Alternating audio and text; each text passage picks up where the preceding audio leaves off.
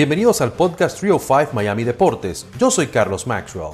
Welcome to the podcast 305 Miami Deportes. I am Carlos Maxwell. A veces estaremos en español, sometimes in English and sometimes en Spanglish.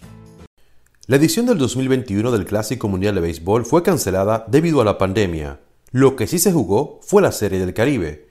De eventos como ese, hablamos con el ex pelotero cubano Cookie Rojas, quien jugó por 16 temporadas en grandes ligas. Participó en cinco Juegos de Estrellas, también fue scout, coach, manager y comentarista de los Marlins. Es uno de los pocos peloteros que ha tenido la oportunidad de haber jugado en todas las posiciones en las mayores y hasta usando el mismo guante para cada una de esas.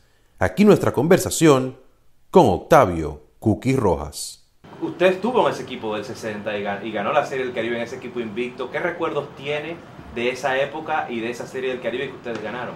Bueno, era un equipo fantástico que teníamos del equipo de Cienfuegos en Cuba.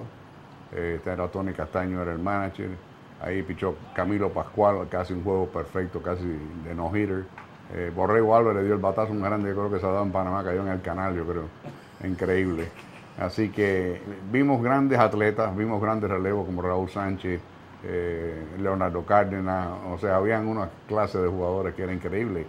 Pero en realidad todos los equipos siempre tenían figuras que habían jugado en las grandes ligas por varios años y era muy interesante entonces en esa época el poder jugar béisbol en el invierno porque no se ganaba, Carlos, lo que se gana hoy en día en el béisbol de las grandes ligas.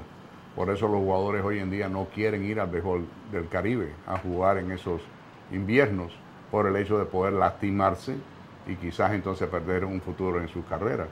Pero muchos de ellos sí juegan, como por ejemplo en Santo Domingo, la mayoría de las veces, y en Venezuela, en la parte ya final del campeonato, porque sabe que empiezan a ponerse en forma, pueden participar en ayudar a su equipo a ganar en, el campeonato nacional y poder participar de una serie del Caribe. Y de, esa experiencia de la serie del Caribe, ¿qué, ¿qué recuerdo fuerte usted tiene de lo que es la serie del Caribe? ¿Qué diferencia usted le ve a la serie del Caribe y jugar en Estados Unidos? En, en todos los términos, tanto dentro como fuera del terreno. Yo creo que la salsa, se puede decir, el sabor eh, que existe en el mejor del Caribe. Cuando tú vas a Santo Domingo y tú ves la música y el, merengue, y si te vas para México ves a los mariachis, y si vas para Puerto Rico tú ves la salsa, y si vas a Cuba ves el danzón y el chachachá. O sea que existe una, una, atracción grande para el fanático. Lo más grande que existe de eso, Carlos, es el hecho que el fanático tenía la oportunidad de ver a las futuras figuras de grandes ligas también jugando con jugadores ya establecidos en grandes ligas. Que eso es lo que ha pasado, por ejemplo, en Puerto Rico. Desde que vino el draft, ya no existe ese béisbol tan fuerte que tenía eh, Puerto Rico en esas series del Caribe, ya que además que se está jugando a Mateo, ya no existe el profesionalismo. Y los jugadores que vienen ahora, que se ha hasta cortado la cantidad de equipos que hay, son muchachos de clase A o de rookie que están empezando en el béisbol Mientras que en aquella época, ¿qué excitaba al fanático? El ver a todas las figuras que venían, vamos a suponer a un Miguel Cabrera, ir a Venezuela y a jugar ahí con el equipo de Aragua, con el Caracas o, Magallanes, imagínate, excitaba a todo el fanatismo de poder asistir a esos parques. Y a la vez ver a las figuras jóvenes que se iban desarrollando y que estamos viendo hoy en día aquí en las, en las mayores eh, ser excelentes jugadores.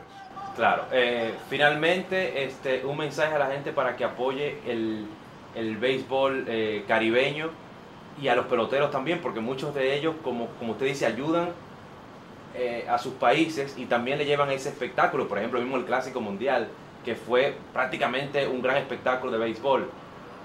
O sea, sin contar el equipo de Cuba, el mensaje a, los peloteros, ¿usted, ¿usted les recomendaría a ellos que participen en el béisbol caribeño? Bueno, todo lo que sea posible, porque el béisbol se vaya expandiendo más mundialmente es magnífico para el béisbol y para todos esos países. Pero el béisbol del Caribe, la serie del Caribe, es magnífico para todos esos lugares, de que esas figuras sigan progresando, de que se sigan viendo grandes jugadores. El apoyo grandísimo que ha dado Venezuela, Puerto Rico, Santo Domingo en los últimos años al béisbol del Caribe ha sido fantástico. Y de ahí han salido todas esas figuras que se han establecido aquí como verdaderas estrellas del béisbol en la mayoría la colaboración que ha hecho eh, Latinoamérica al béisbol en las grandes ligas, produciendo esos jugadores, trayéndolos aquí y ayudando a todos esos equipos a exaltarse, yo creo que ha sido magnífico. Es más, creo, si no me equivoco, Carlos, el 45% de los jugadores hoy en hoy en grandes ligas son latinoamericanos. Y dentro de un año, dos años, no dude que seamos el 50% todos latinos jugando béisbol en las mayores. ¡Wow! Increíble. Y usted extraña el béisbol mucho. Extraña Hombre, estar en el terreno. El béisbol eh, ha sido toda mi vida. Extraño la parte de enseñar. Me gusta enseñar al béisbol. Muchísimas gracias, Cookie, por Un estar placer. con nosotros. Siempre. Gracias. Muchas gracias por haber escuchado este episodio de Trio 5 Miami Deportes. Until next time.